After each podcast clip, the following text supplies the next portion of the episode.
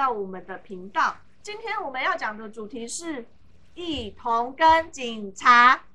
小阿姨，要加小阿姨。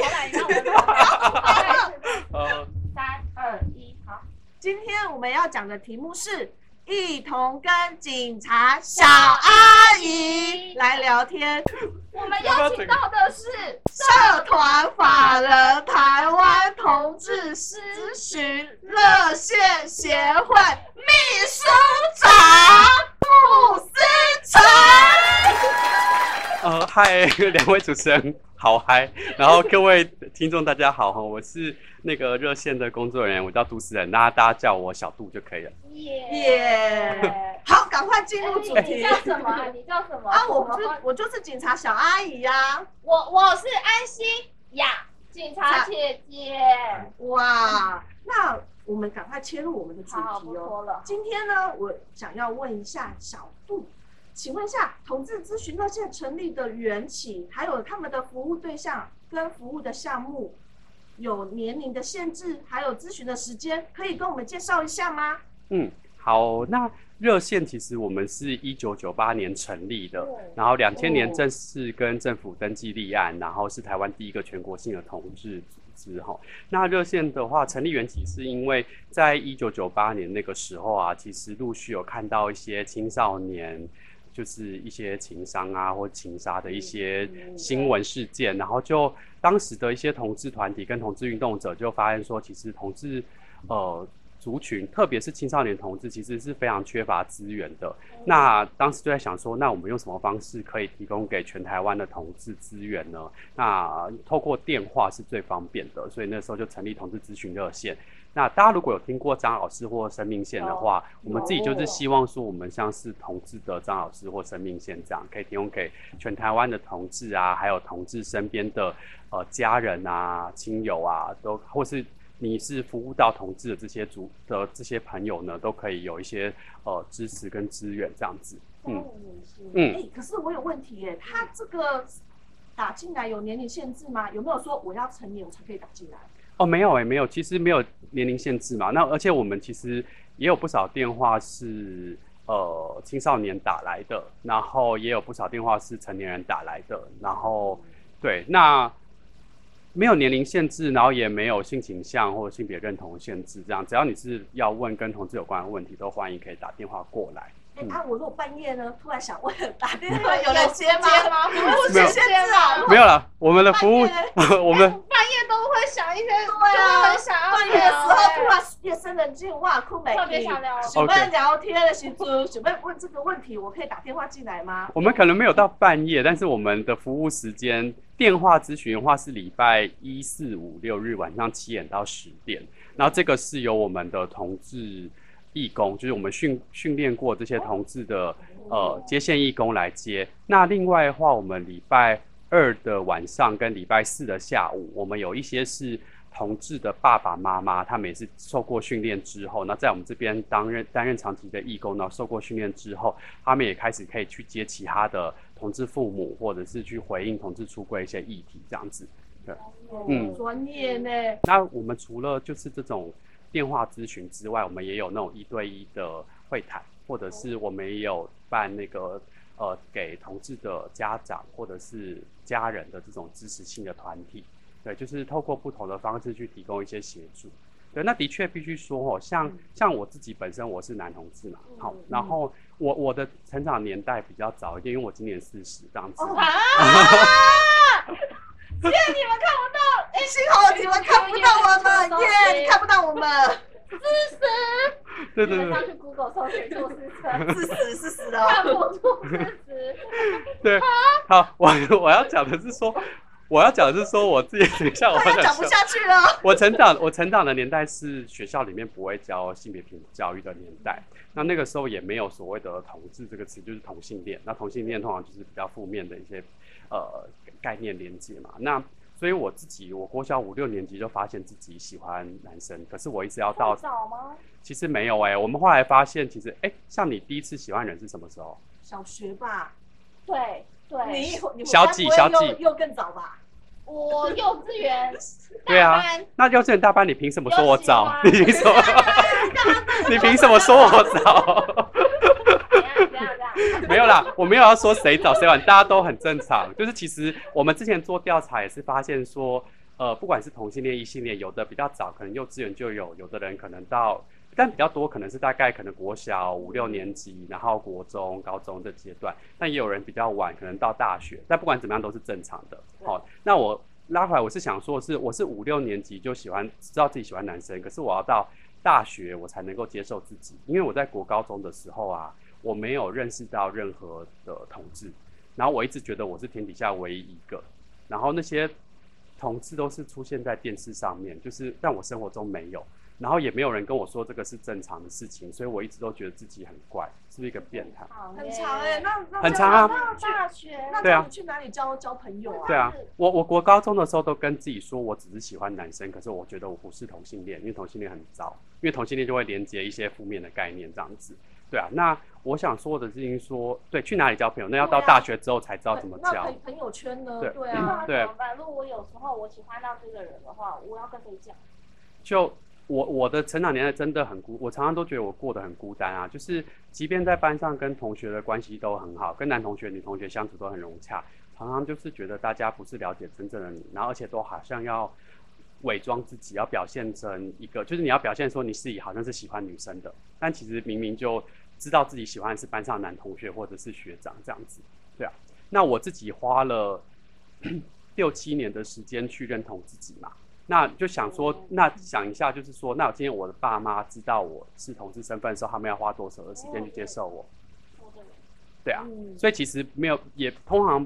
不会是要求爸妈就是好像一一知道自己的小孩是同志，你就必须要马上接受，这个其实也是蛮困难的。但作为子女来说，我们当然是希望爸妈无条件的接受或越越快接受越好。对。可是当年纪越长，你就知道说，其实爸妈也都是在经验中学习，没有人生下来就知道怎么当爸妈这样子，就对啊是，每个人都有自己的立立场。对啊。对，那我们自己就是希望说，我们透过我们的一些支持跟陪伴，能够让一些家长能够在这条路上面可以走得不要那么的辛苦，不要自己独自去承担这样。嗯，那另外就是还有做一些，比如说性别教育的推广啊、政策倡议啊，或者一些国际连接等等的这样子。嗯，但是我我个人觉得，我觉得如果有一个地方可以让你打电话进来，就是听你，请听你，听你的声音这个有蛮重要，因为有的时候我们只是就是突然会有一个坎过不去，就是会突然想说，想哇，要找人这个时候如果有人可以就就是专心的听我抒发一些心情，该有多好以啊！前没有这个热线，但是现在有了。嗯，呃，会打电话过来的人，大部分都还是出，因为我其实我们也经营二十年了，我觉得应该还是有一定的那个有有品牌可能对对对接电话的人都是固定那几个哎吗？，对哦啊，，我们每年会做培训，但是我们在接电话的部分，我们的确有个要求，就是你必须要是同志族群，哦因为我们其他我们有很多不同的工作小组，那其他工作小组就是我们也很欢迎异性恋可以参加，可是只有呃接电话的这个接线义工，我们会要求说你必须要是可能同性恋、双性恋、跨性别，或者是阴阳人，或者是任何只要你只要是属于同志呃族群里面的伙伴的话，都欢迎这样子。但如果你只是对对对，那为什么会是这样？是因为我们自己呃有发，因为我们其实比较像是一个同同财互助的概念嘛。那今天当一个同志朋友他打电话过来的时候，他如果接到电话是也是同志接的，我觉得对他来说会比较容易放下那个心防，会觉得说哦，至少你应该可以比较了解我的处境这样。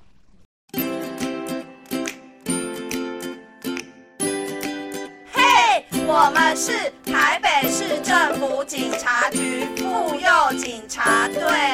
我们的 IG 是妇幼 Police 下底线台北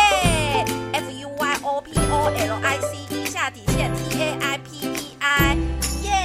耶！小兔秘书长，我也有问题想要问你。像我们警察有的时候会处理同志间的性侵害案件，那在用语上有什么需要注意的地方，才会让对方觉得我们态度是友善，然后愿意跟我们讲的更多、更更细节，不会觉得说，呃，我这样子讲会不会警察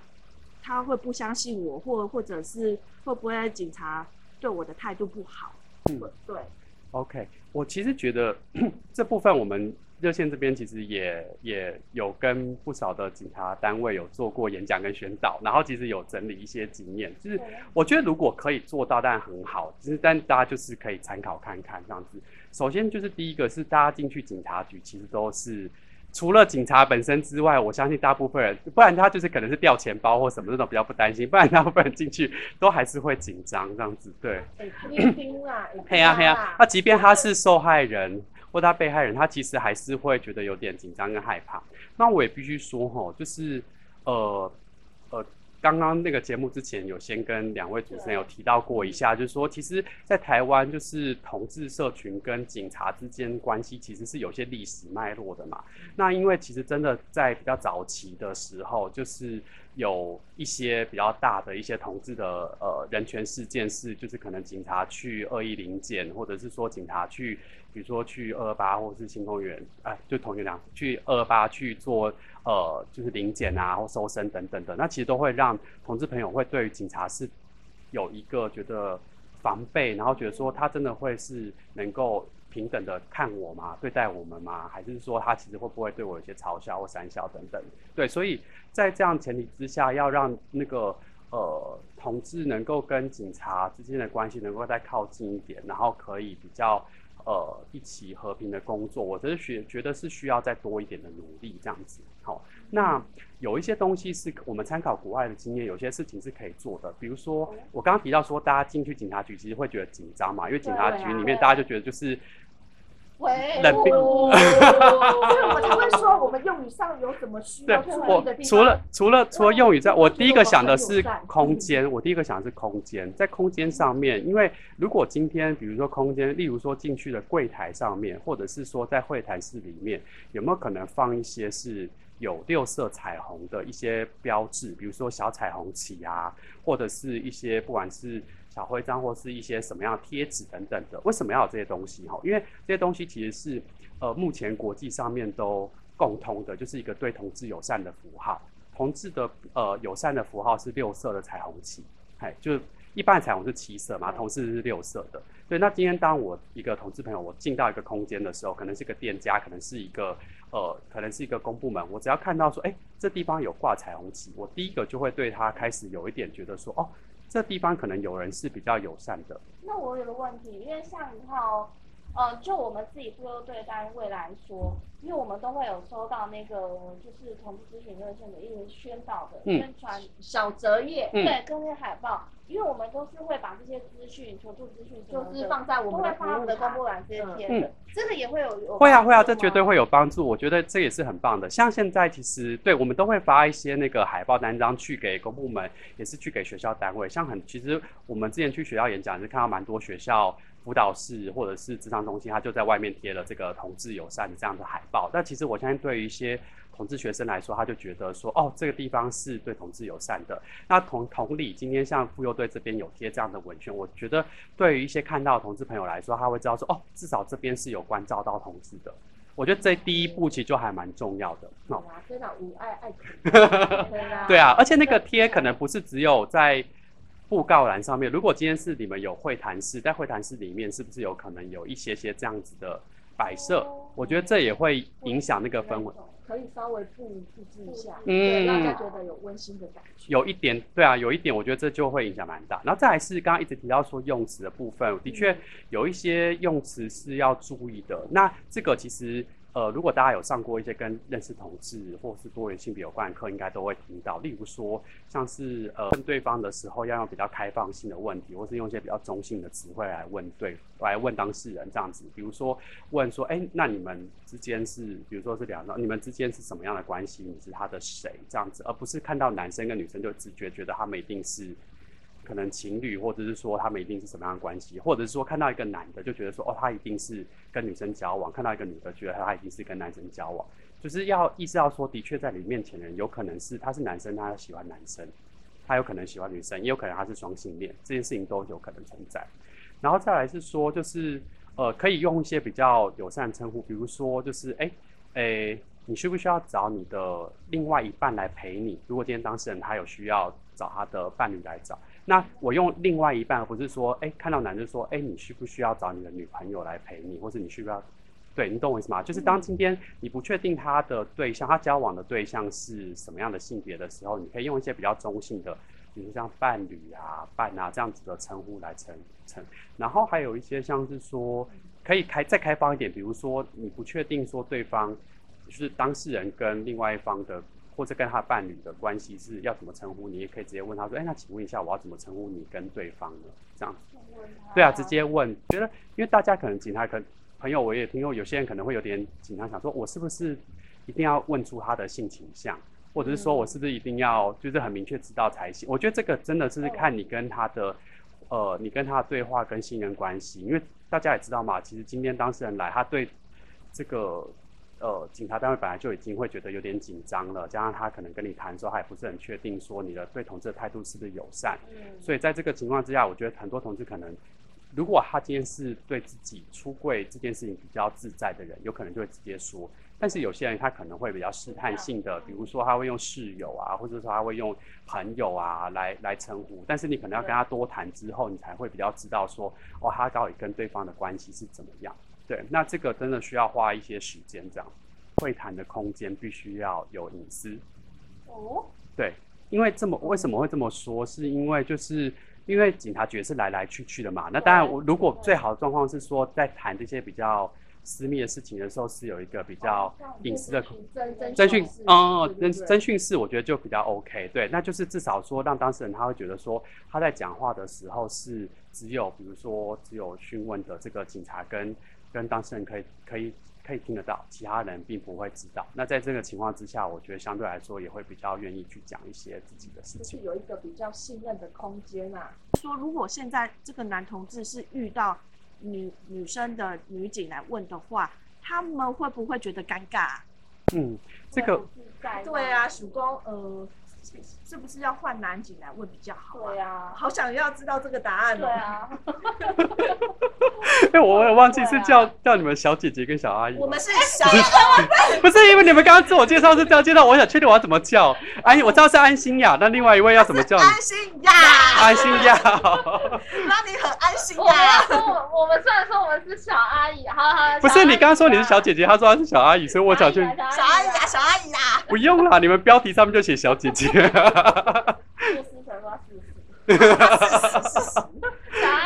不是因为你们刚刚都没有自我介绍，我不知道怎么叫你们两个。都可以，都可以。好好好，就是我我这个这个话题，刚刚其实刚那个我们在录之前有稍微聊一下嘛，其实这个也是蛮有趣的哈，因为我刚刚有问说，那像请问你们自己有曾经遇过有男性的这种性侵的呃？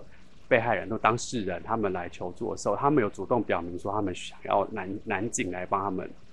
问。没有呢啊！可是我们怕他会尴尬，所以我们会问他：你你有需要男警来问吗？你会不会尴尬？你会尴尬？但是通常他们都会跟我回答说：不会，不会，没关系，女生可以来帮我制作笔录，我可以接受女警帮我制作。对啊，其实这个就是跟我理解的，跟我想象也是差不多。为什么是这样？哦，因为我们呃。必须说啊，第一个是呃，大家想象警察在问话的时候，通常不会像社工一样，就是比较呃多一点的同理，或是比较温柔，而是走一种比较直接的路线嘛，对不对？对。那在这个情况下，那当今天又是要谈到一些自己可能是遇到被性侵的这种经验很难启齿的时候，特别我们自己觉得，其实男生要去谈自己被性侵的经验，其实比女生可能又更困难一点，因为那个连接到一些是就是。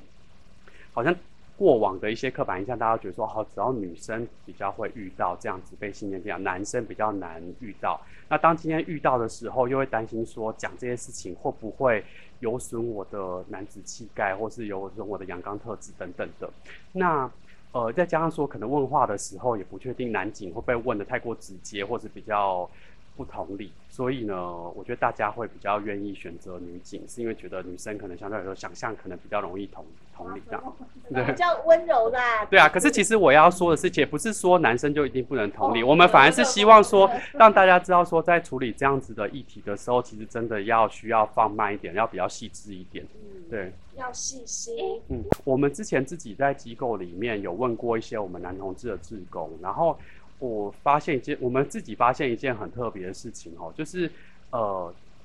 当我们今天问大家说你有没有过，或者有没有听过，就是呃男生被性侵的经验的时候，其实没有什么人会举手。好，因为我们是一个一个团体是来问大家，可是问大家说，哎，那你有没有遇过，就是比如说被硬上的经验，或者是说在性行为过程中，呃，发生一些你不想要的性行为，比如说被偷拔保险套啊，或者是说被强制发生一些你不想做的性行为，比如说原本说好是口交，就后来变肛交，或者是说对方硬来之类的，哎，其实有不少人举手，对，你会发现说这件事情。对大家来说，至少我们自己这边感受到的事情是，好像性侵这件事情还是有点难让男同志社群觉得跟自己是有一些关系的。就这两两者间好像有点难连在一起。可是其实他们明明遇到这些被这样子的对待，其实如果今天是发生在女生身上，大家早就觉得这就是被性侵、被强暴。对对对啊！所以其实我觉得这个是可能第一个当然是宣导上面，我知道现在已经大家在宣导上面都会跟大家提，跟跟。呃，听众跟学生提说，哦，其实当然不是只有女性会遇到这样的经验，其实男性也会这样子，对。但是可能对于成人来说，可能大家还是没有把这件事连接在连接在一起。然后再加上说，可能我也在想说，会不会对一些男生来说，当今天要想象自己是被性侵的，理解自己是被性侵的时候，会不会有的时候会觉得自己好像某种呃某种被剥夺了一些。力量或能力的那种感觉，我会觉得说，我自己显得我好像很弱。对我好像是一个，对我可能是不是？对我是不是？但这个我们都知道是一个呃错误的观念嘛。但我们觉得说，其实你就是被另外一个人用不好的方式，用性的方式不好的对待。对。那这个事情是需要被处理的。但其实我我们真的听到有不少男生都是自己男同志啊，会自己就是可能摸摸鼻子就算了，就是就觉得自己就忍下来。对啊，那其实。呃，像遇到这种被，其实被这种用性的方式去不好的对待，被强制对待，其实对自己内心应该都有一些，呃，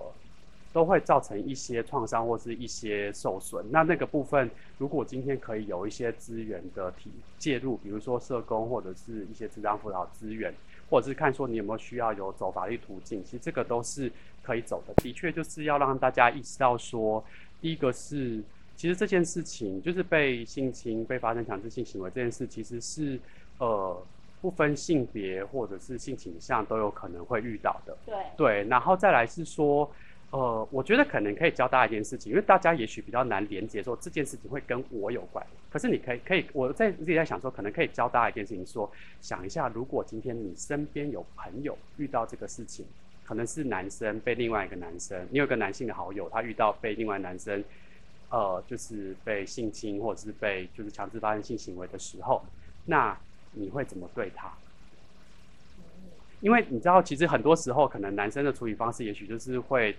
就是想说，哦，跟用开玩笑的方式让这件事情过去，可是安慰他说啊，说说可以啊，对啊，或者说，或者是有些人可能想说，哎，男生怎么可能会遇到这样事？对，可是其实你知道，就是就是，我觉得是要教大家说，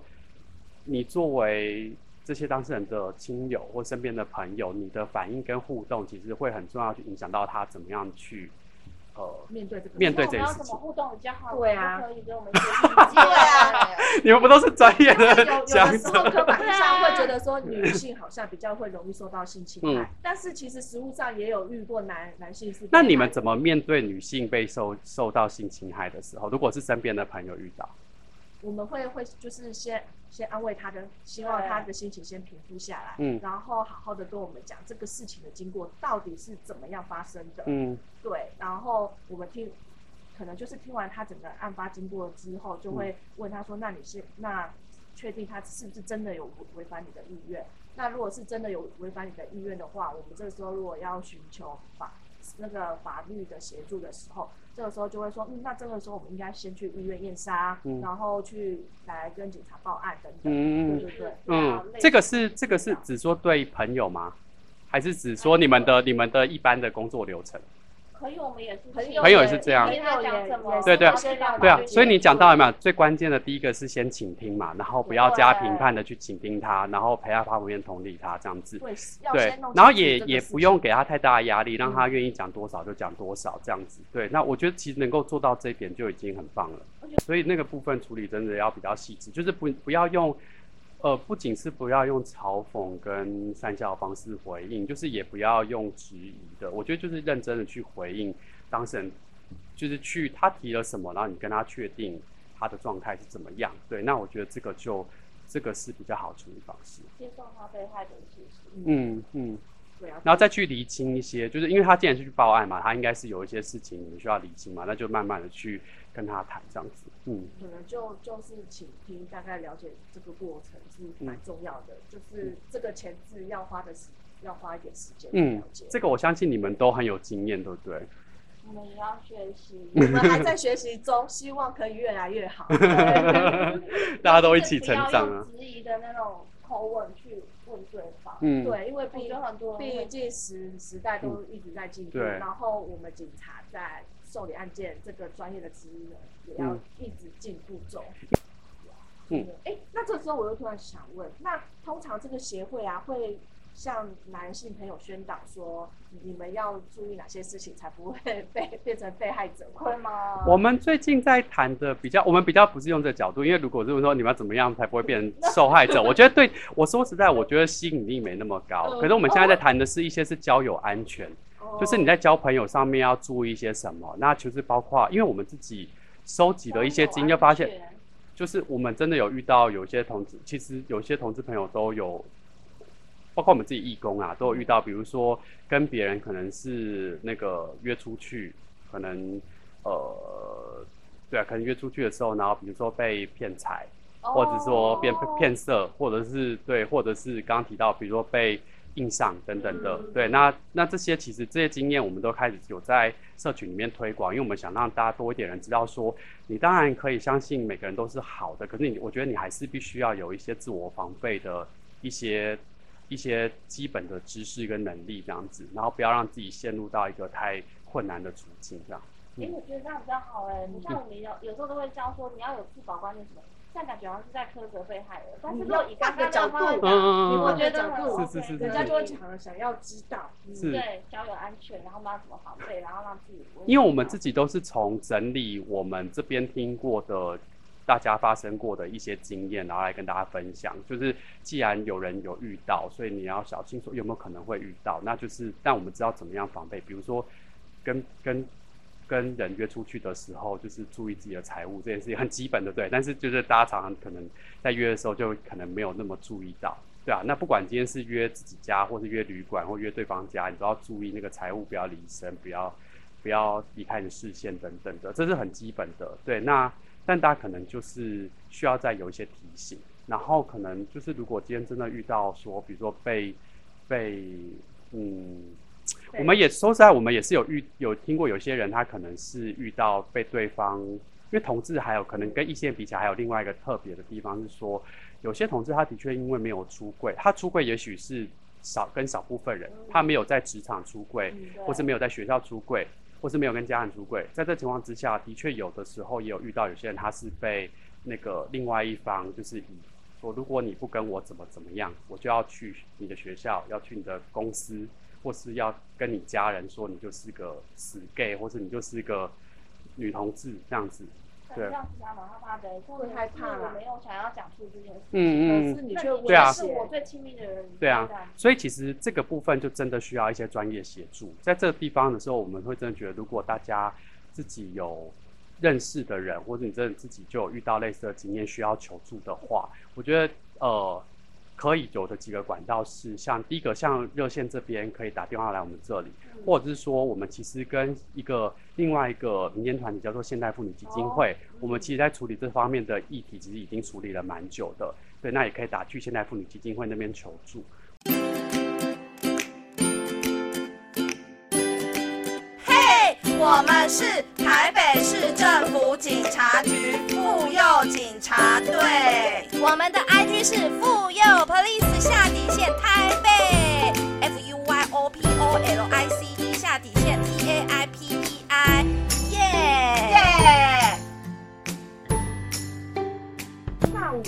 在我又想问，在校园中或或者是在职场上啊，假假设我今天不认同某人的性别或他的性向，但我知道我我虽然不认同，但是我要尊重。但是我要如何做到尊重啊？嗯，我我觉得呃，也是分几个层次啊。最最最低限度，至少应该这么做，是说，如果今天你是，比如说你是在同一个职场，或者你在同一个学校里面，在同一个空间中，就是呃，你可能没有办法，可能因为你个人的一些价值观，不管是基于什么原因，基于宗教或基于什么原因，你没办法接受另外一个人的性别认同或者是性倾向。但是你知道意识到一件事情是，你们这是在是在同一个空间中一起工作或念书，你内心可能有一些没有办法认同这件事情，可是你至少要跟别人有一些基本的尊重。所谓基本的人跟人之间的尊重是什么？是跟他互动的时候，用他想被怎么样的方式对待去对待他。我的意思说，即便你内心可能你没办法接受男同志，可是或者是你没有办法接受一个人，也许比如说你没办法，有些人可能没办法接受一个人，可能是。呃，有男生跨成女生这样子，可是当你今天跟他互动的时候，请你还是要用他想被怎么叫来称呼他，这是对他基本的尊重嘛。比如说有一个由男生跨成女生人，他可能想要被叫小姐，会被叫女生的名字，那你你跟他互动的时候，所谓基本尊重，你至少应该要以他想被怎么叫来称呼他，对吗？而不大家想一下，比如基本尊重好，像今天如果说你今天跟对，就是你今天跟，比如说我跟主持人这位讲的时候，我一定会叫你的名字，对，我不会说硬硬把你叫一个我自己想的绰号，硬要怪在身上嘛，这样就是不尊重嘛，对不对？对对啊，所以我觉得至少要做到这个，就是你怎么跟其他同事互动，你就应该要跟这个同事互动那个基本上的礼貌。好，那再多一点的时候，我自己觉得说，其实那个不认同或不理解，就真的看背后是什么原因。好。那很多时候，那个不认同都是因为就是对同志不是很了解，然后常常对同志有些刻板印象。比如说，我知道有些男生他可能就觉得说，哦，遇到男同志就觉得说，啊，会不会都喜欢，会不会喜欢上我？哦，他不要喜欢，对。因为我们去我们去演讲，真的很容易遇到这个问题，就是如果有同志喜欢上我怎么办？这样子。我觉得他们想太多了，真的。这可能我们要怎么解决他们的困扰啊？赶快解决他们的困扰。就是解决，这真的要反过来想一下，就是就是好，就是。如果我今天想象，如果你是个异性恋男生，你会喜欢上所有的女生吗？也不会嘛，你一定还是有所挑选嘛。你会有你心仪的对象，对啊。那你是一个女生，异性恋女生，你一样也是只会有一些你喜欢的对象，你不会所有男人都爱嘛。同样的，男同志跟女同志也是一样，我们也不是什么都不挑，我们也是有我们自己喜欢的。所以要跟他们说，不要想太多。而且另外一个是说，哎，今天这个议题也蛮有趣的哦。像今天如果是呃一个异性恋男生好了，他。会不会担心说，哎，被其他女生喜欢上，但是他不喜欢对方？如果你今天遇到一个女生喜欢你，但你不喜欢她，你该怎么办？我觉得，假设是男生的话，应该会很开心吧。虽然我不喜欢你，但是有多一个女生喜欢我，我觉得很开心。很开心，可是那也不会觉得造成你的困。不会啊，不会，不会啊，对啊，就是说清楚，我们就是朋友就好嘛，对不对？对啊，对啊。觉得我若是男生，那同样的，就是其实如果今天是被另外一个男生表达好感，其实你如果就是你觉得只能当朋友，就是很明确跟他说，我们只能当朋友。对啊，我我喜欢的是女生，其实我觉得讲清楚就可以了。讲清楚。所以现在节目的时间真的到了尾声，还有没有想要说的？真的到了尾声了。我目前想到大概这样，我们可以之后再约其他期。我们真的到了尾声了，就要到晚上了，真的。对啊，各位听众朋友们，我们下次见。怎么结束？好的结束，我们一起说拜拜哦。好。二三拜拜。